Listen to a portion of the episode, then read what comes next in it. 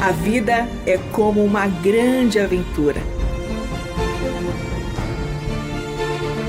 A Bíblia é nossa companheira e o Eterno nossa fonte de sentido nessa jornada. Por isso, convidamos você para entrar nas páginas do livro que conta a história do Deus que entrou em nossas histórias. A partir de agora, você está diante do Espelho na Janela.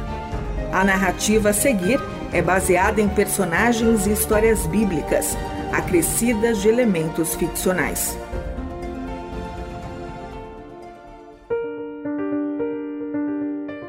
Ao redor da mesa, na hora do jantar, o pai pergunta ao seu filho: O que você aprendeu com o mestre hoje, meu filho? O menino respondeu: Ele nos mostrou a passagem das Escrituras que afirma que, acima de todas as coisas, nós devemos guardar o nosso coração, pois ele é responsável por dar a direção para tudo o que fazemos. E o que você pensa sobre isso, filho? perguntou o pai. Não sei ao certo, papai. Abrindo um sorriso, o menino completou: Mas acredito que esta será uma daquelas conversas que abrem as janelas para uma bela história, não é? Sim, filho, respondeu o pai. Porém, hoje eu não vou te contar uma bela história. Você já tem idade suficiente para saber das duras verdades que as Escrituras nos contam. Verdades que revelam o nosso coração. A história de hoje, meu caro filho, não tem um final feliz. Então, o pai contou a seguinte história para o seu filho. O grande rei Davi teve muitos filhos e filhas com muitas esposas e concubinas. Dentre eles, teve uma filha linda, boa cozinheira, delicada e sábia. Seu nome era Tamar. Esse havia sido o nome da mãe de Pérez e Zerá. Era um nome forte desde o tempo dos patriarcas, pois aquela Tamar, mãe de filhos de Judá, era uma mulher forte, ousada e justa, cuja história foi marcada pelo desprezo e injustiça de homens, mas que termina com uma descendência numerosa e importante para a história do Eterno. Com um nome cheio de significado como esse, esperava-se que Tamar, a filha de Davi, vivesse uma vida plena, cheia de sonhos e de realizações de bem para a glória do Deus de Israel e para o bem do seu povo. Todavia, basta um coração que não ama a Deus para destruir uma vida inocente e espalhar doença e morte ao redor. Assim era o coração de Aminon, o filho mais velho de Davi. Ele era filho do rei com Aionã, nascido em Hebron, na época em que aquela era a capital de Israel, reino do seu pai. Seu nome significava fiel embora a única fidelidade encontrada nele tenha sido para com os seus próprios desejos cobiçosos do coração. Ele se dizia apaixonado por Tamar, a filha de Davi com Maaca, ou seja, a sua meia-irmã. É de se entender que a beleza de Tamar, a sua delicadeza e sabedoria tivessem causado um efeito sobre o seu coração, pois ela era uma jovem cobiçada, filha do grande rei com tantas características especiais.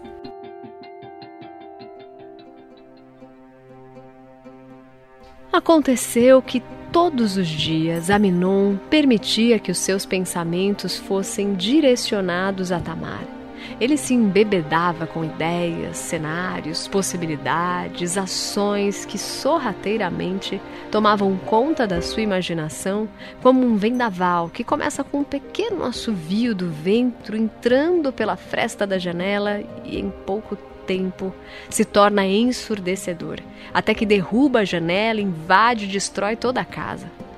Não demorou muito para que Aminon estivesse consumido pelo desejo ele se tornou obcecado pela jovem Tamar, que era irmã de Absalão, a ponto de perder peso e ficar doente.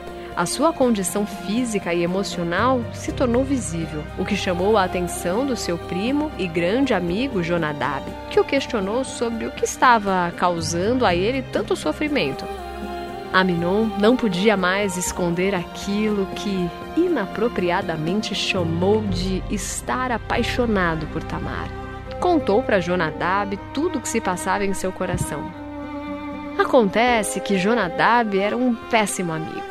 Bons amigos são aqueles que nos levam para perto do eterno e nos ajudam a viver, especialmente quando o nosso coração está tomado por desejos mortais. Jonadab, ao contrário do que se espera de um amigo, deu para Aminon um plano infalível para que ele tornasse em realidade o que o seu coração tanto desejava. Seguindo fielmente o plano de Jonadab, Aminon se fingiu de doente, o que foi muito fácil para ele, já que estava visivelmente abatido. Quando Davi ficou sabendo que o seu filho mais velho estava doente, foi visitá-lo imediatamente Preocupado com seu primogênito, procurou atendê-lo da melhor maneira. Com esse cenário montado, Davi prontamente atendeu ao pedido do filho, que era a sua meia-irmã Tamar lhe fazer uma visita e assar bolos para que ele comesse. A inocente virgem jovem foi, como seu pai lhe havia ordenado. Separou os ingredientes, pensou nas receitas, colocou os utensílios em uma bolsa e foi para a casa de Aminon, certa de que estava indo fazer o bem para o seu irmão, a pedido de seu pai. Quando chegou na casa, viu seu irmão acamado. Tamar se compadeceu dele. Logo foi preparar com carinho as suas receitas de bolo para alimentar o irmão. O cheiro dos bolos assando encheu toda a casa.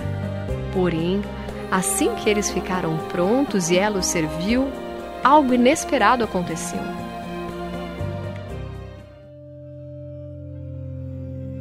Aminon se recusou a comer e ordenou que todos os servos saíssem da casa.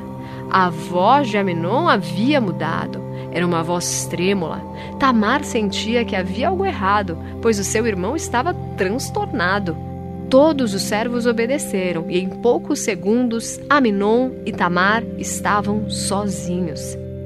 Em seguida, Aminon falou asperamente com Tamar, ordenando que ela levasse os bolos até o seu quarto e os servisse ali. Tamar obedeceu. Assim que ela estendeu a mão com um pedaço de bolo que havia assado, Aminon agarrou seu braço e revelou seu plano. Foi a ordem mais grotesca e inesperada que Tamar ouviu em toda a sua vida. Venha para a cama comigo, minha irmã.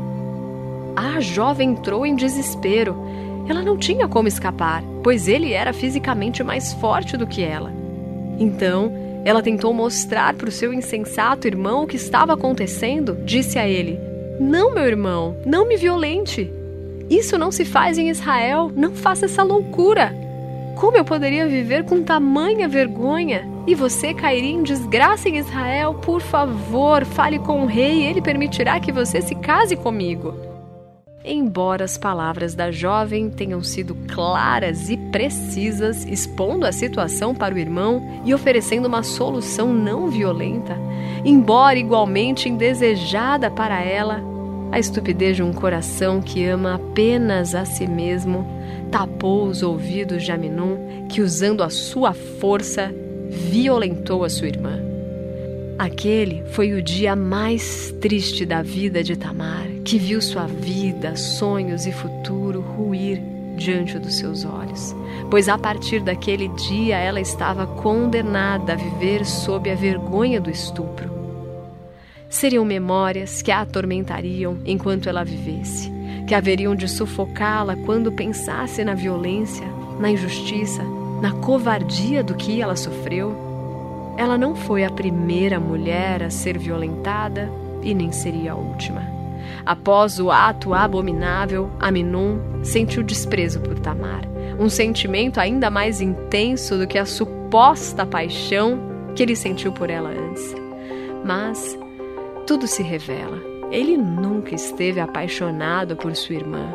Tudo o que ele tinha era cobiça e lascívia, sementes que brotam com impressionante facilidade no terreno de um coração que está longe do eterno, que germinam nas trevas e se alastram pelos vales da morte.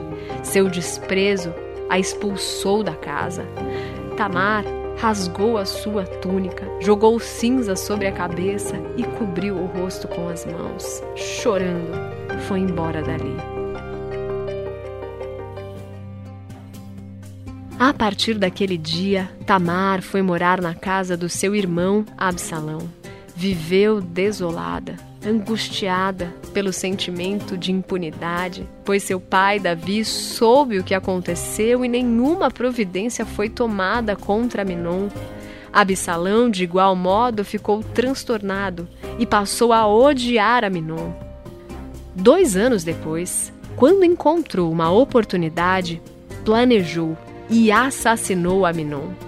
A destruição não parou por aí, pois o conflito entre Davi e Absalão ainda haveria de produzir longos capítulos dessa história. Quando o pai terminou a história, o menino estava visivelmente triste. O pai ficou em silêncio por alguns minutos e então perguntou: O que você está sentindo, filho? Pai, eu estou sentindo raiva e decepção. Eu jamais poderia imaginar que Davi, meu herói, tivesse sido enganado pelo próprio filho. E o que foi pior, não tenha punido Aminon por causa disso. Como eu devo pensar em Davi a partir de agora? O pai pensou um pouco e respondeu: Você deve olhar para ele como sempre olhou o filho. Apenas um homem com tantos defeitos quanto nós. Davi, Aminon e Absalão tinham algo em comum, filho. Eles permitiram que os seus corações vagassem longe do eterno, a fonte da vida, e isso trouxe inúmeras consequências destruidoras para as vidas deles e das pessoas que os cercavam. O mais perigoso é quando isso acontece enquanto estamos certos de que estamos perto do eterno. Não há nada pior do que viver na ilusão de que serve a Deus quando na verdade serve a si mesmo. Papai, mas nós somos como Aminon, disse o menino. Nós temos dentro de nós o potencial para agir como ele agiu, destruindo vida ao nosso redor, respondeu o pai. Tudo depende, meu amado filho, da maneira como nós cuidamos do coração. Eu sei que essa história é indigesta, como muitas histórias que as Escrituras contam. Porém, elas estão assim registradas à luz do dia, em que todas as coisas podem ser vistas com clareza, para que você e eu aprendamos a não cobiçar o que é mal. Elas nos ensinam que a idolatria do nosso desejo só causa devastação e morte, vitimando pessoas inocentes, assim como a jovem Tamar. Assim, meu filho, cultive em seu coração somente as sementes de vida, perto do eterno para que tudo o que você fizer seja feito à luz do dia e para a glória do nosso Pai. Busque a santidade, pois somente assim você poderá proteger as pessoas e protegê-las de você mesmo.